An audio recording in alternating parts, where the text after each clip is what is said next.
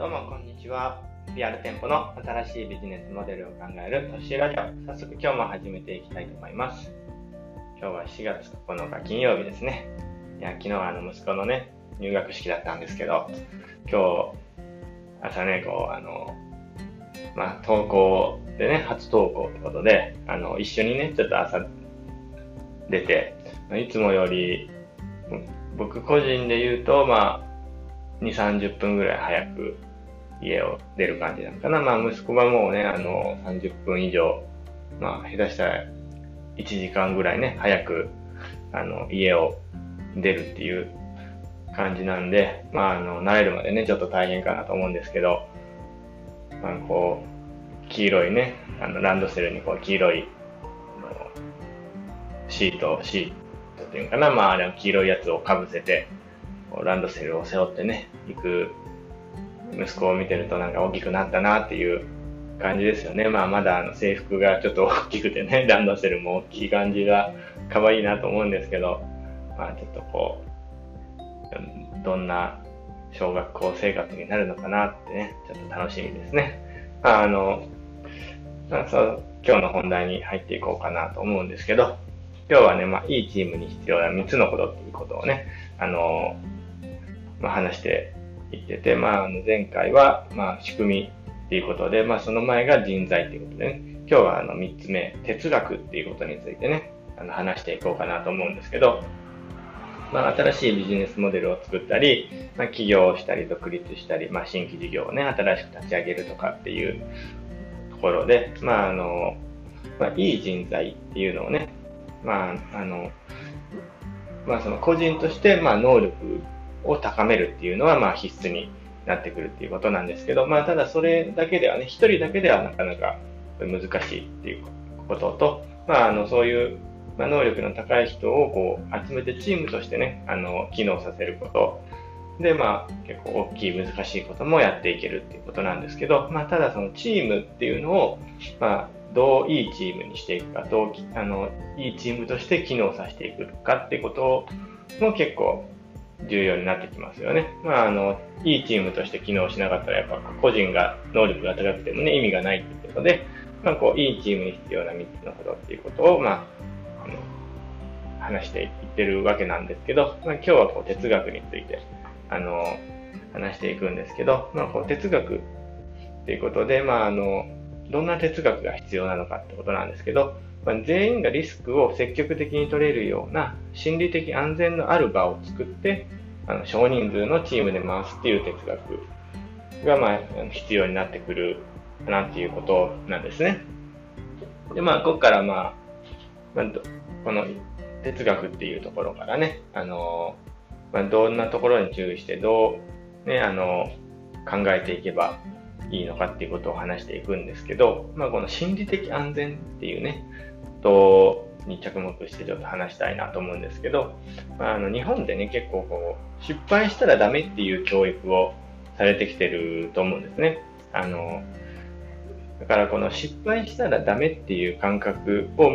あのまずはここから変える必要があるのかなって思いますよね。だからあの、まあ、学びのためには失敗しても OK っていう考え方を、まあ、あの浸透させるってことですね。このチーム内まあ、企業内にね。だからまあ、ここからまず、あの、手をつけていくことが大事なのかなって思いますね。まあ、それには、まずはこう、小さい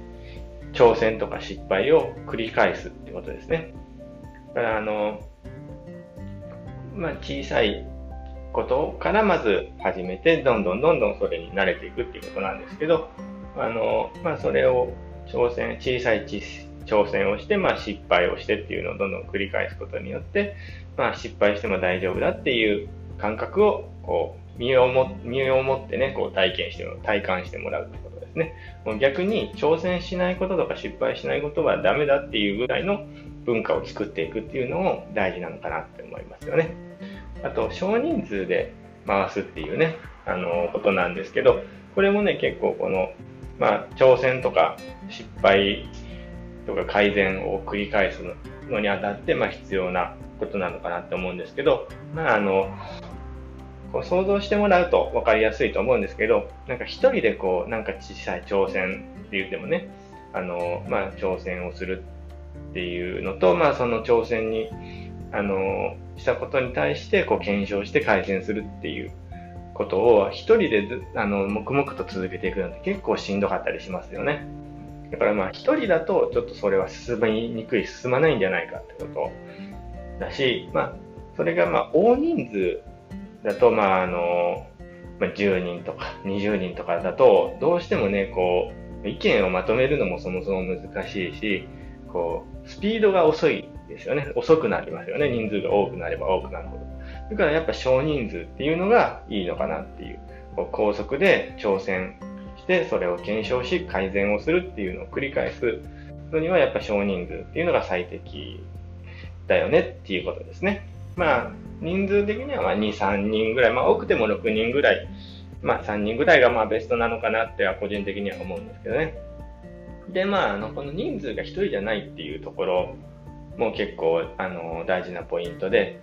あの、人数が、まあ、た、例えば3人いるとしますよね。1人ずつだと、やっぱりこう脳みそって1つしかないんですけど、その3人の脳みそを横並びでこう並列回路みたいにね、あの、こう横並びでこう、なんか結合させる、合体させる、つなげるみたいなイメージでやっていくと、まあ、集合値っていうのになっていくわけなんですね。そうすると、やっぱり一人で考えるより、あの、格段にいいアイディア、多いアイディアっていうのがこう生まれてくるってことですね。だからまあ、この少人数で、こう、いろいろな挑戦をして、まあ、かいそれを検証して改善するっていうのを高速で繰り返すっていうことを哲学にするのが大事っていうことなんですけど、まあ、それをまあ哲学にするにはまあどうしたらいいかっていうことなんで、まあ今日のまとめになるわけなんですけど、まああの、まあ、この話をまとめると、まあそういうね、あの、全員がリスクを積極的に取れるような心理的安全のある場所っていうのを作って、まあ少人数で回すっていうこういう哲学を、あの、会社とかね、チームに浸透させるには、まずは失敗したらダメっていう考えを捨てて、学びのためには失敗しても OK。逆に挑戦失敗しないことがダメっていうぐらいの文化を作るですね。まあ、そのために、まあ、少人数のチームを作って挑戦、検証、改善っていうのを高速で繰り返して、全員がリスクを積極的に取れる、挑戦しやすいような企業文化、企業哲学っていうのを作っていくってことですね。まあ、今日はあの、な感じで終わろうかなと思いますんで、またあのチャンネル登録とかね、フォローとかしていただけると嬉しいのと、またあの質問とか何かあの、あればメッセージ送っていただければと思います。それじゃあね、バイバーイ。